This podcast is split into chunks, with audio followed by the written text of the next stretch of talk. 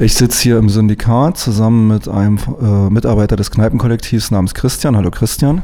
Hallo Markus. Und das Syndikat ist eine räumungsbedrohte Kollektivkneipe seit 33 Jahren im Neuköllner Weisekiez äh, zu Hause. Ganz wichtiger Treffpunkt, nicht nur für Leute, die gerne und lustig trinken, sondern eben auch für viele soziale Projekte, Bewegungen und so weiter. Das Syndikat untrennbar damit verbunden seit Jahrzehnten.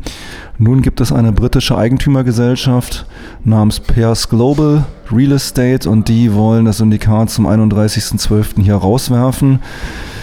Christian, erzähl doch bitte mal den Hörerinnen und Hörern, was im Augenblick der Stand ist und wo ihr gerade herkommt.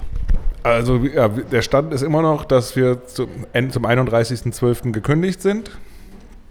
Mit uns wird weiterhin nicht gesprochen. Wir haben mehrere Versuche gestartet, sowohl mit der Hausverwaltung wie mit den, den nach langer Recherche gefundenen wirklichen Eigentümern zu sprechen. Das verweigern sie alles. Und jetzt heute, wir waren heute Morgen kurz bei der Hausverwaltung, das ist die DIM, die Deutsche Immobilienmanagement. Da waren wir heute Morgen um 11 und wollten Unterschriften abgeben, die wir gesammelt haben für den Erhalt der Kneipe. Das hier aus der Nachbarschaft. Hier aus der Nachbarschaft, ja. Man muss dazu sagen, wir haben sie nicht online gesammelt, also keine Petition irgendwie online auf change.org oder sowas gestartet, sondern wirklich, wirklich manuell Unterschriften gesammelt. Wie viele Leute haben denn da unterschrieben? Da haben 4047 Leute unterschrieben in knappen fünf Wochen. Und alle hier aus dem Weisekiez, aus der Nachbarschaft. Wir haben per Post und Unterschriften aus Spanien, aus Griechenland bekommen, aus Dänemark, auch aus England. Also dadurch, dass wir ja schon so lange hier sind und wir sind wir halt auch ja, weit über, über Neukölln raus bekannt und vernetzt und kennen Leute und Freunde und die Unterschriften sind von überall gekommen. Kannst du so ungefähr einschätzen, wie viele Leute hier aus dem Kiez unterschrieben haben? Ich würde schon sagen, dass es 90 Prozent des Ganzen sind. Also doch einige tausend. Ja, und die Resonanz war der Wahnsinn. Also wir, wir hatten erst gar nicht vor, sowas zu starten, wurden aber quasi von den Leuten dazu gedrängt, weil alle wollten irgendwie unterschreiben, dass wir bleiben können. Und dann haben wir diese Aktion überhaupt erst gestartet. Ich hörte ja auch vor einigen Tagen, dass Leute auch Postkarten an Pierce Global Real Estate senden.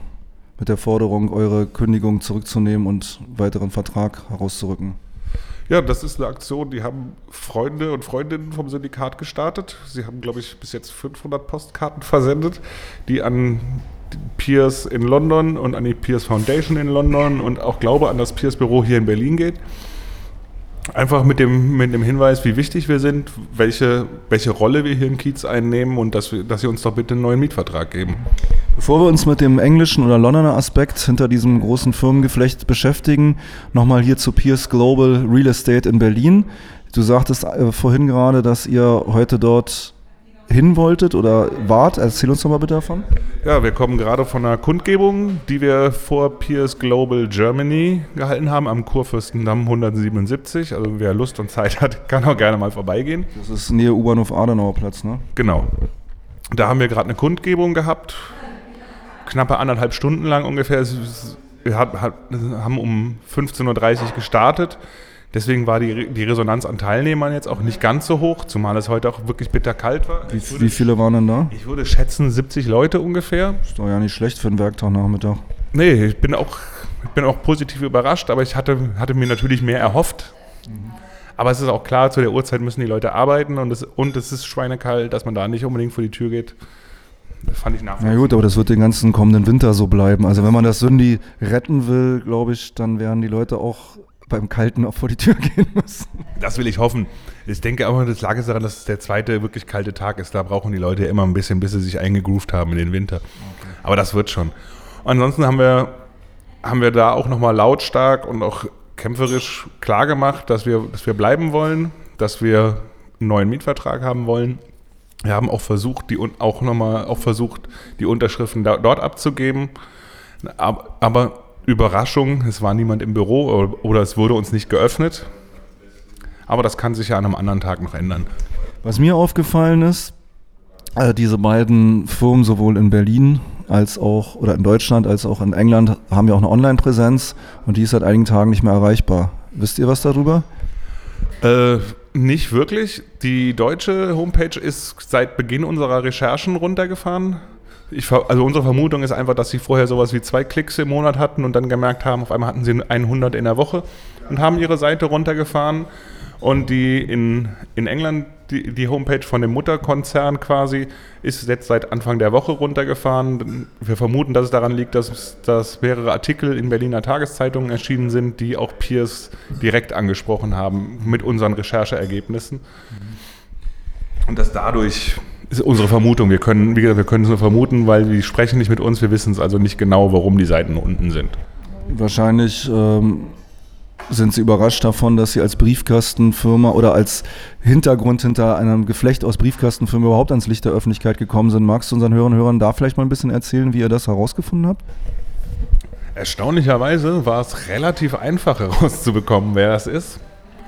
Wir haben zuerst mal, waren Freunde von uns, die in, in Luxemburg wohnen, haben sie einfach mal die Adresse angeguckt und die Briefkästen fotografiert, wo auch unsere Firma, die Firma Properties Saal mit drauf ist. Da stehen noch 75 andere Properties Saals mit auf diesem Briefkasten. Nach kurzer Recherche haben wir festgestellt, dass sie alle irgendwie den, die gleichen Geschäftsführer, Managing Director und wie das alles heißt haben. Mal ist der eine Geschäftsführer, mal der, mal der andere. Sie sind aber alle die gleichen. Und als wir dann die Namen der Geschäftsführer im, im, Internet recherchiert haben, sind wir sehr, sehr schnell auf Dänemark gestoßen, wo sie auch aktiv sind. Also man weiß von Piers, dass sie in Berlin und Kopenhagen, dass das ihre Immobilienschwerpunkte sind. Dann sind wir über, über den Umweg Dänemark gekommen und im dänischen Handelsregister müssen auch die Wareneigentümer hinter einer Briefkastenfirma aufgelistet sein. Ah, ein wenig Transparenz. Ein wenig Transparenz. Das würde man sich auch in anderen Ländern wünschen. In Dänemark ist das der Fall. Und da tauchten immer wieder als Eigentümer dieser ganzen Property Saals, wie sie alle heißen, tauchten immer wieder die Gebrüder Pierce auf. Das sind drei Brüder, deren Namen ich gerade nicht präsent habe, aber die waren immer als wahre Eigentümer genannt. Mhm. Die Geschäftsführer und Managing Directors und all sowas waren die gleichen Leute die halt in Luxemburg sind und die auch für uns zuständig sind. Aber die wahren Eigentümer waren da Peers. Interessant, denn das Problem haben ja viele gehabt. Ich erinnere mich aus den vergangenen Zeiten hier in Neukölln, zum Beispiel die Friedelstraße, wo es ja auch immer sehr schwer war, die wahren Eigentümer rauszufinden und wo sich auch die Bezirkspolitik so gescheut hat, da mal aktiv zu werden. Da kommen wir bestimmt auch noch gleich zu, aber jetzt lass uns mal über die Peers Global Real Estate und die Pierce Foundation reden. Denn das sind ja zwei völlig verschiedene Dinge. Beide gehören aber denselben Eigentümern, wenn ich es äh, richtig verstanden habe aus Medienberichten. Die, die Immobilienfirma ist die Pierce Global Real Estate, oder? Limited. Limited. Limited. So heißt sie offiziell. Ähm, über die ist relativ wenig bekannt, weil also sie nutzen anscheinend diese Briefkastenfirmen nicht nur um Steuern zu sparen, sondern auch um anonym zu bleiben es gibt einen Presseartikel, ich kann jetzt gerade nicht mehr genau sagen, aus welcher englischen Zeitung. Wir haben das auf jeden Fall auch recherchiert und der ist von Anfang 2015. Da wird ihr Immobilienvermögen auf über 6 Milliarden britische Pfund geschätzt. Also ist kein kleiner Player. Und auf ihrer Homepage, bevor sie runtergefahren war, stand unter anderem auch, dass sie 6200 Wohnungen in Berlin besitzen. Mhm. Was ganz lustig ist, weil im Rahmen dieser ganzen Recherche und dem, was ja im Moment auch in Berlin läuft, mit Deutsche Wohnen enteignen, diesem Volksentscheid, der, der bevorsteht und so, wo es darum geht, Firmen zu enteignen, die mehr als 3000 Wohnungen haben, den Leuten war Pierce bisher auch nicht bekannt. Beziehungsweise auch allen Aktivisten, die sich mit, mit größeren Konglomeraten die Wohnungen besitzen, war Pierce nie bekannt, weil sie immer wieder, äh, weil sie immer nur vier, fünf Häuser pro Briefkasten besitzen und nie als, als Gesamtunternehmen aufgetaucht. Sie haben das also mit lauter Briefkastenfirmen aufgesplittet. Genau. Es ist zum ersten Mal quasi bekannt geworden, dass es so ein dass es auch noch eine weitere Firma gibt, die sehr, sehr viele Wohnungen besitzt, in diesem Fall halt über 6200. Und wir versuchen jetzt unter anderem auch rauszukriegen, welche Häuser eigentlich in Berlin denen gehören. Wir haben einen Aufruf gestartet mit all diesen ganzen Property-Saals, die wir kennen. Mhm. Das auch online gesetzt und auch durch, über diverse Tageszeitungen und Online-Medien publiziert, dass wir suchen. Und das ist jetzt seit vier oder fünf Tagen ist es öffentlich, dass wir suchen und die Resonanz ist wahnsinnig. Es kommen jeden Tag zig E-Mails an, hier rufen Leute an, kommen vorbei, um zu sagen, dass auch ihr Haus einer dieser vielen Property-Saals gehört. Okay, also Mieterin Widerstand trotz Briefkastenfirmen und Vernetzung ist möglich. Und äh, hier haben Leute das Internet mal positiv genutzt. Ich möchte noch eine Frage stellen. In England, die Besitzer, diese drei Brüder, von denen du sprachst, die alle Pairs mit Nachnamen heißen, die leiten ja auch die Pairs Foundation. Was ist das und wie steht das im Zusammenhang? Also meine Vermutung ist, dass es so ein klassisches Whitewashing-Prinzip ist, wie es auch andere große Konzerne und Firmen betreiben, dass man an, an seinem Heimatstandort eine Stiftung macht, sich irgendwie wohltätig gibt und an anderen Standorten auf wie wollen man sagen? Neoliberale Gewinn. neoliberale Art und Weise in, mit dem Ausschöpfen von allem, was möglich ist, die Gewinne reinholt, um sich zu Hause aber dann über eine Stiftung ein wohltätiges Image zu geben. Aber diese Stiftung ist soweit, also wir wissen auch nicht alles über diese Stiftung natürlich, weil uns die Stiftung im Moment auch noch nicht so wirklich interessiert. Wir wissen aber, dass sie, glaube ich, auch 2014 oder 2015 wurde sie ins Leben gerufen mit einem Startkapital von 100 Millionen britischen Pfund. Also jetzt auch nicht ganz wenig, aber auch nicht wirklich viel, wenn man, wenn man weiß, dass sie über 6 Milliarden britische Pfund an Immobilien besitzen, sind 100 Millionen jetzt auch nicht viel. Sie investieren das laut ihrer Homepage in Krankenhäuser, Altenheime, Sozialeinrichtungen, versuchen aber anscheinend auch soziale Orte in Städten zu erhalten ja, und ist, Räume zu. Das ist das, was mir dabei auch aufstößt. Ich habe gelesen, dass äh, Prince Charles in seiner Funktion als Ordensverleiher da in der britischen Monarchie ähm, ihnen einen Orden für soziales Engagement verliehen hat. Und wenn man sich dann vor Augen führt, dass dieselben Betreiber mit ihren anderen Firmen Leute auf die Straße setzen, Wohnraum in Eigentum umwandeln, Mieterinnen rausdrängen, ich sehe da zumindest einen Widerspruch drin. Ja, den sehe ich natürlich auch. Aber in, wie gesagt, in, in England oder in Großbritannien gerieren sie sich als Wohltäter und außerhalb der Insel schaffen sie das Kapital ran. Soweit wir mittlerweile wissen, was aber auch nicht 100% sicher ist, besitzen sie in England gar nicht mehr wirklich Großartiges an Immobilien, außer ihre privaten und sonstiges. Also, sie scheinen gar nicht mehr wirklich auf dem, auf dem Markt an sich aktiv zu sein. Sie haben anscheinend, so, so sieht es aus, ihr gesamtes Kapital. Dem Brexit vorgesorgt. Vermutlich, aber das auch schon ein bisschen länger, wenn man sieht, seit wann sie in Berlin, also unser Haus besitzen sie seit 2015. Okay. Es gibt äh, ja in dem Haus hier auch schon Ankündigungen oder zumindest bevor diese Umwandlungsverfügung erlassen wurde, die Umwandlung in Eigentum ja etwas einschränkt. Haben Sie vorher das Haus noch rechtzeitig aufgeteilt? Ist das richtig oder ist Nein. das ein Gerücht? Also soweit wir wissen, das hieß es anfangs, dass es aufgeteilt sei. Soweit wir wissen, liegt nur eine Abgeschlossenheitsbescheinigung oder sowas, so heißt das, vor. Die braucht man eigentlich, also der einzige Grund für diese Art von Bescheinigung ist eigentlich, um das aufzuteilen, um jede einzelne Wohnung, um jede einzelne Wohnung oder Gewerbeeinheit einen eigenen Grundbucheintrag zu geben. Mhm. Das wurde aber nicht gemacht. Warum auch immer. Das kann Blödheit sein. Die haben es vielleicht auch vergessen, weil sie so viele Häuser besitzen, dass sie es einfach verplant haben. Heißt, heißt das dann konkret, dass außer der Kneipe auch die Mieterinnen und Mieter des Hauses irgendwann mal von Umwandlung in Eigentum und Verdrängung bedroht sind oder ist das zum jetzigen Zeitpunkt gar nicht absehbar? Das ist zum jetzigen Zeitpunkt soweit nicht wirklich absehbar.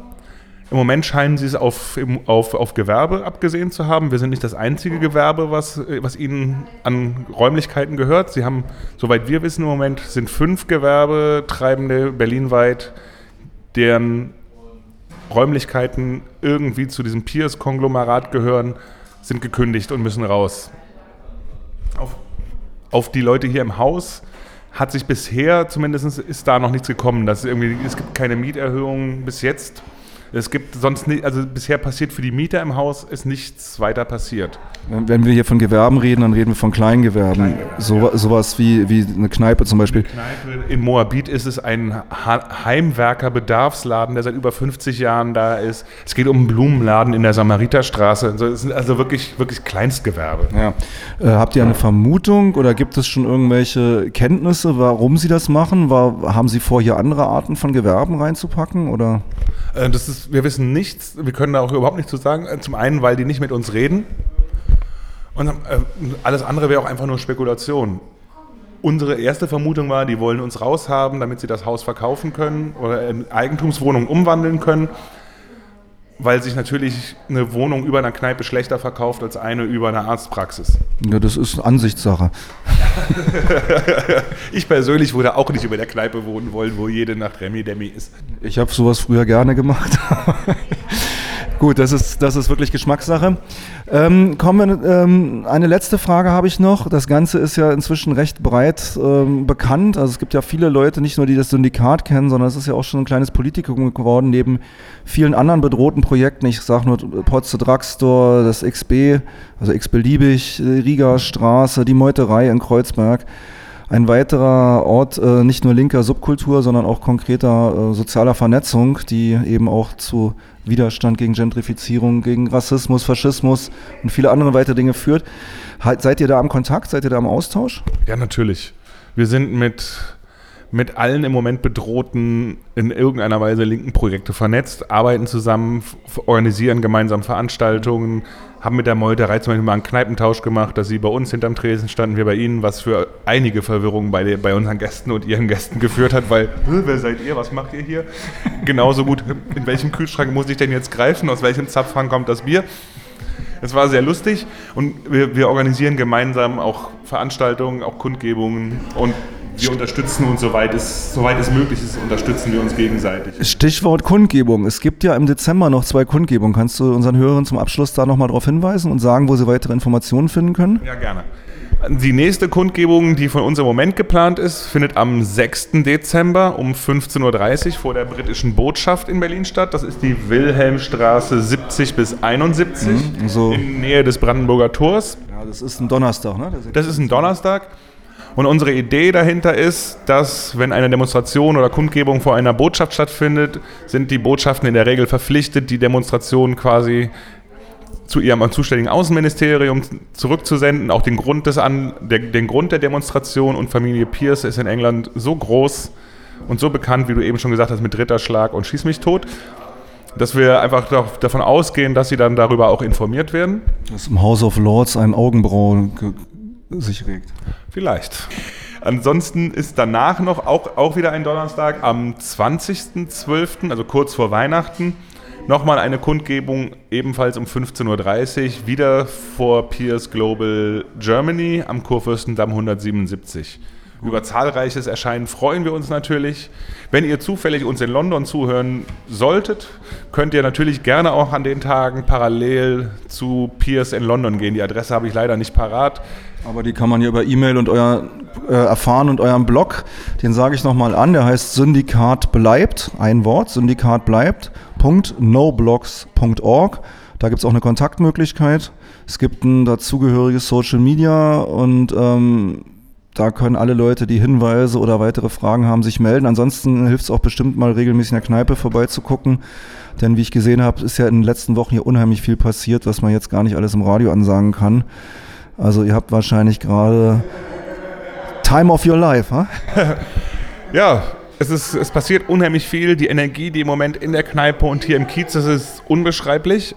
Ich habe sowas noch nicht erlebt. Muss immer erst was Schlimmes passieren. Ha? Ja, es, muss, es ist Wahnsinn. Auch wie die Nachbarschaft reagiert, wie die Leute auf uns reagieren. Auch Leute, die ganz klar sagen, mit dem Syndikat, das, das war nie meine Kneipe, ich war nie drin, aber es geht nicht, dass ihr gehen müsst. Ihr müsst bleiben.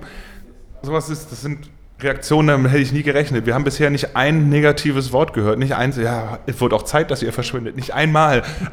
Und das ist einfach, das ist der Wahnsinn. Es kommt bisher wirklich nur positiver Feedback und die Leute sind voller Energie und fragen ständig, wie können sie uns helfen, was können sie tun. Gut, also in diesem Sinne weiter so. Und wer das jetzt hört und interessiert ist, das Syndikat ist in Neukölln in der Weisestraße 56. Äh, Der nahegelegene U-Bahnhof ist die Bodinstraße auf der Linie U8 und ihr habt jeden Abend ab 19 Uhr auf bis tief in die Nacht, oder? Jeden Abend ab 19 Uhr. Gut. Kommt einfach vorbei. Ansonsten sage ich nochmal den Blog an, syndikatbleib.noblogs.org. Ich bedanke mich für das Gespräch. Viel, Gelung, viel äh, gutes Gelingen und viel Glück. Danke dir auch.